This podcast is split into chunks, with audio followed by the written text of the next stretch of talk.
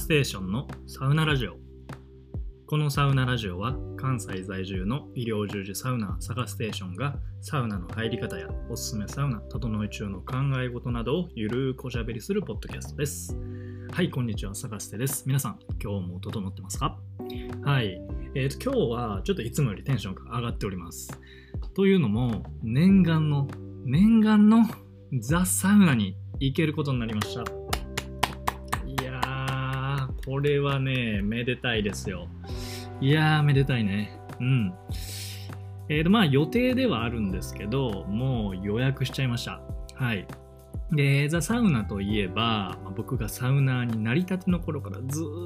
っと行きたいと思ってた憧れのサウナ施設でございます。サウナ行きたいの行きたいサウナリストでも一番最初にもう真っ先に登録したのがこのザ・サウナでございます。つい先ほどね予約を完了させたので今日はこのテンションそのままに今の気持ちをちょっと語っていこうかなと思います、えー、今回も雑談会になりますので家事や作業移動中なんかに何かをしながらですねお耳だけ傾けていけただければと思います。はい。ということで本題に入りたいと思うんですけどまずはザ・サウナを知ったきっかけについて話していこうと思います。えー、ザ・サウナを知ったきっかけは、オリラジ藤森さんの YouTube チャンネルに上がってた動画です。改めて見ると、2020年の3月の動画でしたね。今でこそザ・サウナは超有名なサウナになりまして、ザ・サウナに関する動画は YouTube にもたくさんありますが、まあ、当時サウナーになりたてのもう右も左もわからないようなひよっこサウナーの僕からしたら、えー、衝撃のサウナだったんですねこんな大自然の中で楽しめるサウナがあるのかと、まあ、サウナといえばもう温浴施設のおまけみたいな感覚でしたからもう当時の僕はびっくりしました。その驚きをもう今でも覚えてますしその頃からずっと憧れ続けています。はい。で、まあいろいろね、ザ・サウナの魅力とかいいところっていうのはたくさんありますし、もう皆さんご存知、もう説明不要かなと思うんですけど、このザ・サウナの魅力の中で僕にとってかなり重要なのが、この湖の存在なんですね。えー、野尻湖という湖ですけど、ちょっとこの話をしたいと思います。かなり熱い話になってしまうかもしれませんが、俺よろしくお願いします。はい。で、まあ、各所で僕がプロフィールに書いてあることなんですけど、僕の夢は、整い2拠点生活なんです。で、これは、えー、僕のバイブルであるモバイル・ボヘミアンという本を読んだことで、えー、読んだことがきっかけで抱くようになった夢でして、えー、このモバイル・ボヘミアンっていうのは、え日本と海外の2拠点生活をしている本田直之さんと四隅大輔さんという方が書かれた本でして、えー、本田さんに関してはハワイと日本の2拠点生活で、まあ、サーフィンだったりトライアスロン、それからサウナ、それから美食なんかが好きな方です。で四隅さんはニュージーランドの、えー、原生林に囲まれた湖畔の、えー、家を拠点としておりまして、もう本当に何て言うんだろうな、自然と共生しているような生き方。えー、例えば釣りとか登山とか自然とかを愛している方です。で、僕はこの本を読んでお二人の生き方にすごく共感したんですね。えー、その中でお二人が書いた本をいろいろと読み漁っていってその中で本田さんと整え親方が書いた「人生を変えるサウナ術」という本を読んでサウナにはまりました。はい、まさに人生変わっちゃいました。えー、そんな感じで実はこのサウナのルーツっていうのも僕のサウナのルーツっていうのもこのモバイルボヘミアンという本から始まってるわけなんですけどこのモバイルボヘミアンに書いてあることっていうのはまあ簡単に言うと旅するように生きようぜっていうことなんですね。住む場所とかライフスタイルもそう仕事を中心に決めたりするのではなくて自分の好きなことから考えるようにしようという趣旨になってます。で僕もいずれはそんな生活がしたいなと考えています。はい。で、まあ本当にね、最近だと、え、ー、と、ノマドワーカーとか、まあ、フリーランスの方とか、えー、なんだな、好きなことで生きていくとか、そういうキャッチフレーズがあったりもするように、かなり浸透してきた生き方かなとは思うんですけど、あ、そうだそうだ。えー余談なんですけど、ノマドっていう言葉を最初に作ったのは本田さんみたいですね。なんかそんな話を聞いたことがあります。はい。えーそんな感じでそういうノマドのライフスタイルっていうのも結構浸透してきてると思うんですけど、えっ、と、そういう中で、まあ、僕がこの旅するように生きていく中で大切にしていきたいホームプレイスっていうのを今探している真っ最中でございます。今は、えー大阪に住んでるんですけど、えーいろいろいろとね、旅を行く中で、あ、ここはすごい大切だなって思える場所があれば、えーそこをもうホームプレイスとして、その拠点の中に入れていくっていう感じですね。で、国内の中でもいろいろとホームプレイス候補地というのはありまして、この長野県っていうのも何を隠そう、このホームプレイス候補地の一つなんですよ。はい。で、この僕が、えーホームプレイスに求める条件なんですけど、えー自然が豊かである。で、夏でも涼しい気候である。で、ウィンタースポーツができる。で、サウナがある。えーコミュニティがある。えーご飯が美味しい。あとは湖がある。なんかのような条件があります。でね、長野県はこれかなり満たしてるんですよね。で、一つこの中で湖の話が出てきたんですけど、湖に憧れるようになったきっかけも、この四隅さんの話と、それからフィンランドのサウナ文化から来ております。で正直今まで生きてきた中で、湖ってあんまり登場してこなかったんですよね。まあなんか、琵琶湖とか、あの富士山の近くの富士五湖とか、まあなんか見たことはあるぐらいはあったんですけど、正直湖に入ったことも多分ないですし、うん、あんまり考えたこともなかったんですよね。で、そういうあの水に関してね、海派か川派かみたいな問題があったりしますけど、僕は断然川派だったんですね。あの海のベタベタ感が嫌なのと、やっぱり山が好きだったんで、あの川の綺麗な水が好きで、どっちかっていうと川派だったんですけど、そんな中で、この湖派っていうのが僕の中では、えー入ってきました、突如。で、それが知ったきっかけっていうのが、四隅さんとフィンランドのサウナ文化で、えー四隅さんは本当に、もう、手つかずの原生林の中にある、えー湖の湖畔で、えー住んでらっしゃって、でまあ、なんて言うんだろうな、インスタとかで情報共有していく中で、その生活を垣間見ることができるんですけど、もう本当にね、うん、自然と一緒に生きてるような感じなんですよね。で、湖ってすごく穏やかで、また海とは全然違う。で、川とも全然違う。穏やかですごく優しい、うん、雰囲気があって、僕は今までこの湖の魅力っていうのを知らなかったんですけど、すごくいいなって思ったんですね。であとはフィンランドのサウナであの水風呂代わりにフィンラああと湖に入るっていう話があったりしますけどこのサウナが好きになるにつれてこの水風呂代わりに湖に入りたいっていう欲が出てきてもうなおさら湖を恋しく恋しく思ってきたんです。はい、でですよこのザ・サウナにはそんな貴重な湖があるんですね。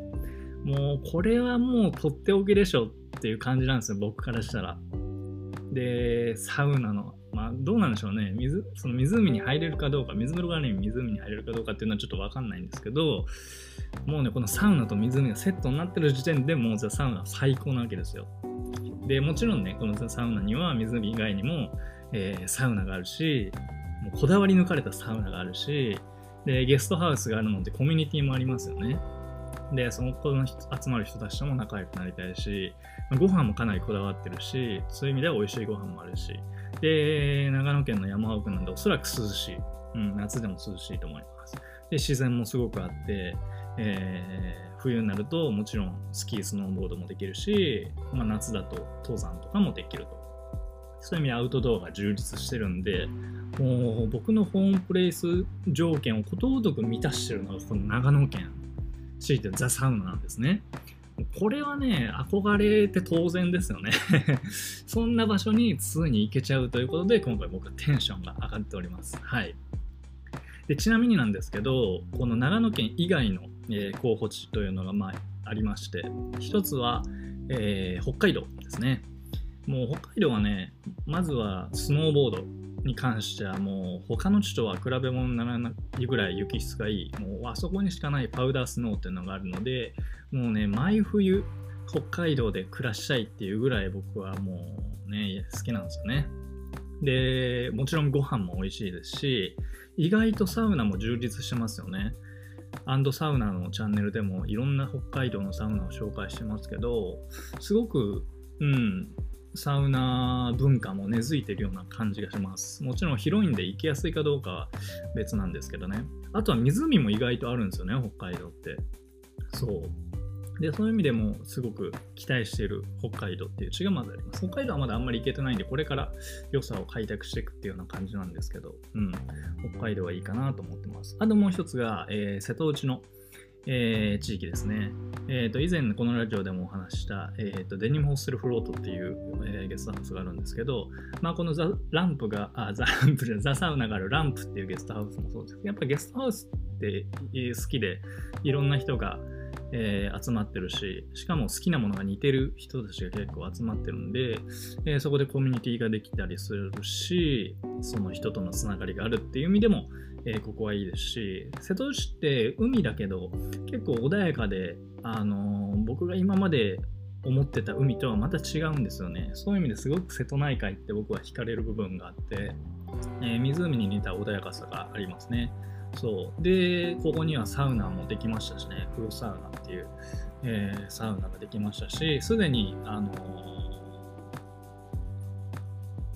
ってる方もたくさんいらっしゃるので、そういう意味ではすごく大事にしていきたい場所だなと僕は思っております。はい。ってな感じで、このザ・サウナっていうのは僕がサウナをハマるきっかけにもなった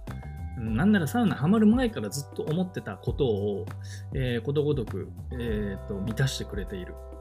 場所であり、かつサウナとサウナとしてもめちゃめちゃいいという 最後語彙力全然ない感じなんですけどもう僕が求めているもの、えー、ホームプレイスとしてのポテンシャルがすごくある場所で、えー、今からすごく行くのが楽しみな感じです。はい。で、このザ・サウナがある、えー、ランプというゲストハウスなんですけど、まあ、ここでやりたいことをちょっと、え、整理しておこうかなと思います。え、まずは何を、まずはもう何よりもサウナを楽しみたいですね。えー、っと、これはね、ちょっと課題でもあるんですけど、あのあんまり整いとかを考えずに、もう無の境地でサウナを楽しみたいですね。こんな素敵なサウナなんだから、これは整えないとみたいな感じで張り切っちゃうと多分、えー、っと、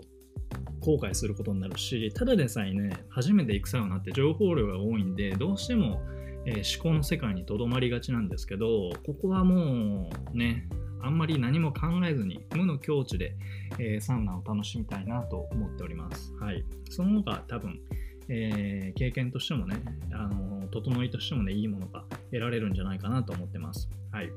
で、2つ目は野尻湖に入りたいですね。え、一応予定としては7月に行く予定なので、多分もう暑い時期かとは思うので、入れないことはないと思うんですけど、うん、どうなんだろう。その、宿の決まりとかがいろいろあるのかもしれないんで、あんまり何とも言えないんですけど、このサウナの後に、まあ、サそうだね、できればサウナの後がいいかな。サウナの後にこの湖に飛び込むっていう経験をね、ここでやっときたいなと思います。はい。で、湖がより好きになりたいですね。あとは人と話すことですね。えっ、ー、と、一応で1泊だけなんですけど、えっ、ー、と、知ってる方とか、えー、知り合いの知り合いとかの方も結構いらっしゃるんで、そういう意味ですごくね、うん、つながりっていうのも作っていきたいなと思ってます。あとは美味しいご飯を食べることです。ランプはもともとすごく食にこだわってて、えー、と有名なのは、えーと、ラムバラムマーボー、ラムマーボー丼みたいなのが有名ですよね。実はこれ僕、あの、冷凍のお取り寄せもしたことがあって、すごく美味しいんですよ。で、それ以外にも、あの、ご飯のメニューとかいろいろ美味しそうなのがあるんで、もう完璧に整った後に、えー、っと、ご飯を、美味しいご飯を楽しみたいなと思ってます。あとは、自然がとにかく綺麗な場所なので、朝散歩したいなと思ってます。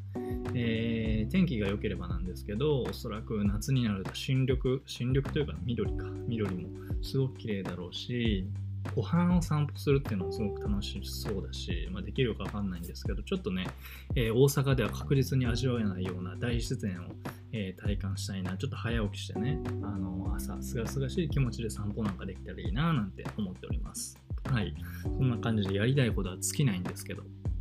はい、長々と語ってきました。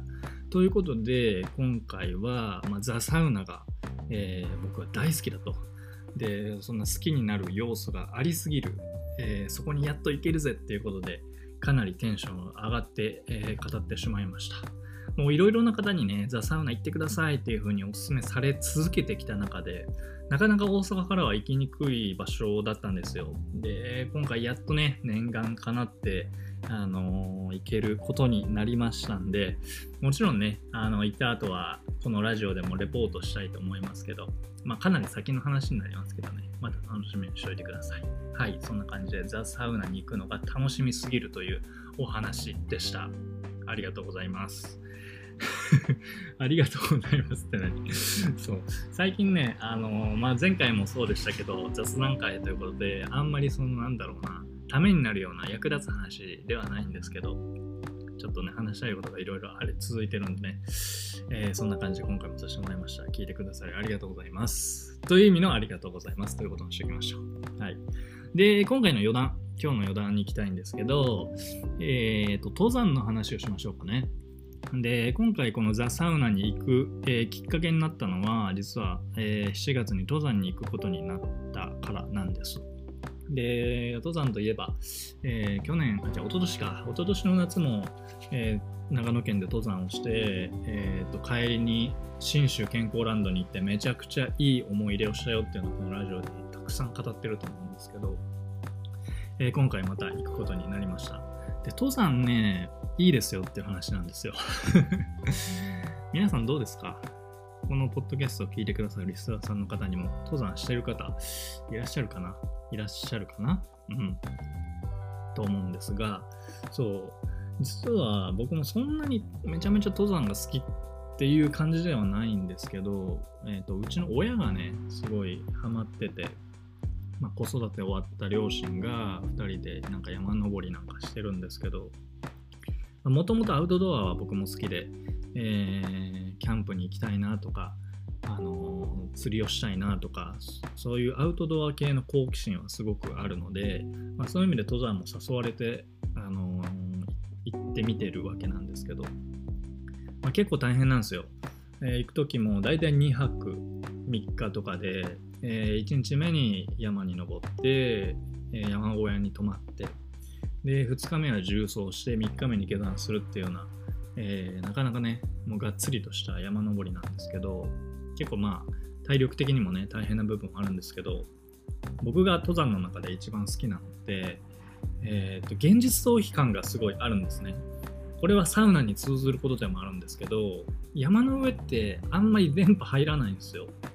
まあ、山小屋で、まあ、一部あの Wi-Fi が入ったり電波が入ったりするとこもあるんですけど、基本ね、あのもうなんて言うんだろうな、強制的にデジタルデトックスされる感じなんですよね。で、この山小屋とかがある場所は、もうなんて言うんだろうな、雲の上みたいな場所もあって、結構高い場所、まあ、2000メートル、3000メートルみたいなところの山小屋もあるので、すごく、まあ、下界と言ったんですけど、本当に普段生活している世界とはまた違う場所、本当空島に来た感じのテンションなんですよね。電波も通じないし、本当に非現実みたいな場所な感じがするんですよ。距離的にも離れてるし、えー、電波的にも遮断されてるっていう感じで、それが僕はすごく好きで、あのー、デジタルデトックスできるっていうことと、この非現実感を味わえるっていうのが僕は登山のいいところだなと思ってます。で、山小屋にもよるんですけど、基本的には登山中はあのお風呂には入れないんですね。あのお風呂がある場所も一部あるみたいです基本的には入れないと。で、まあ山の上なんでそんなにね、汗だくになるようなことはないので、まあ、どうしても入らないとっていう感じではないんですけど、やっぱり下山した後のお風呂がすごく気持ちよくて、それが醍醐味の一つで、えー、そこで味わうサウナっていうのがね、下山後のもう疲れ切った体での、えー、お風呂、サウナっていうのがもう本当に最高だったんで、今回もね、すごく楽しみにします。で今回に関しては下山してからえーとまあ、ちょっと場所的にも離れてるので、えー、すぐザ・サウナに行くわけではなくて、まあ、いろんなサウナを転々としつつ、え、ザ・サウナにも行くっていう感じなんですけどそういう意味でね中のサ旅ができるのであの、まあ、登山もそうですけど、えー、登山とセットで楽しむサウナをね今からすごく楽しみにしております。はい。そんな感じでねサウナーの方にも、まあ、もしアウトドアが好きな方であればえー、登山結構いいかなと思いますので、えー、より登山をすることでよりサウナも、えー、楽しみ。に